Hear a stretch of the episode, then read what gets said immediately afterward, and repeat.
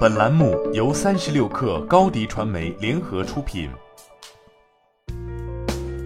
本文来自界面新闻。据晚点 Late Post 报道，元气森林公司于近期成立了零售业务中心，通过加码智能零售柜业务来发力线下渠道。新部门的负责人为陈小新，于今年五月份加入。向元气森林创始人 CEO 唐斌森报道。上述报道称，陈小新过往有自助货柜机的履历，是自动零售柜头部运营商友宝的创始员工之一，还曾在便利蜂任职，负责自动零售柜项目。不过，据界面新闻了解到，陈小新的联系方式目前尚未出现在元气森林内部通讯工具飞书上，目前任职或未正式官宣。早在2021年，元气森林就定下了在全国铺设十万台智能零售柜的目标。自二零二一年下半年，元气森林试图取代此前许多写字楼中的无人货柜，将元气森林自家的智能零售柜放入写字楼和社区的前台或者大厅。小红书、抖音等社交平台也有元气森林无人智能零售设备免费申请的宣传。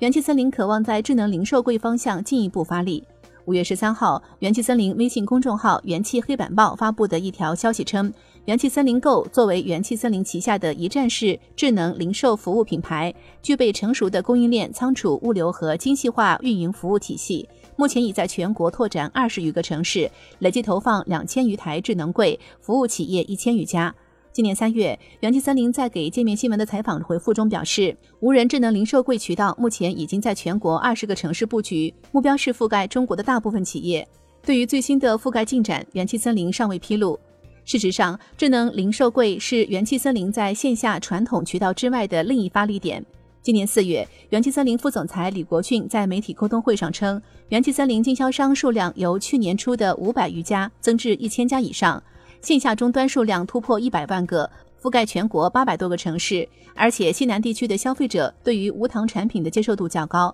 这家公司计划二零二二年将向全国范围内复制西南渠道的下沉经验。而通过在一二线城市用智能零售柜进一步贴近消费者的方式，更容易提升一部分顾客对元气森林产品的触达度。而通过智能零售柜做出的用户数据收集，能让元气森林深度掌握客户喜好，也便于企业进行新品实验、重点点位布局等。此外，这类服务的门槛较低，也受到写字楼物业的欢迎。上述招商人员称，智能柜机器的日常维护、二维码收款、补货等均由元气森林完成。写字楼物业几乎不用进行维护。元气森林近年来在线下渠道与传统饮料大品牌打得火热，而它能否通过加入智能零售柜的战队来让业绩保持过去的高增长，目前还起不到关键作用。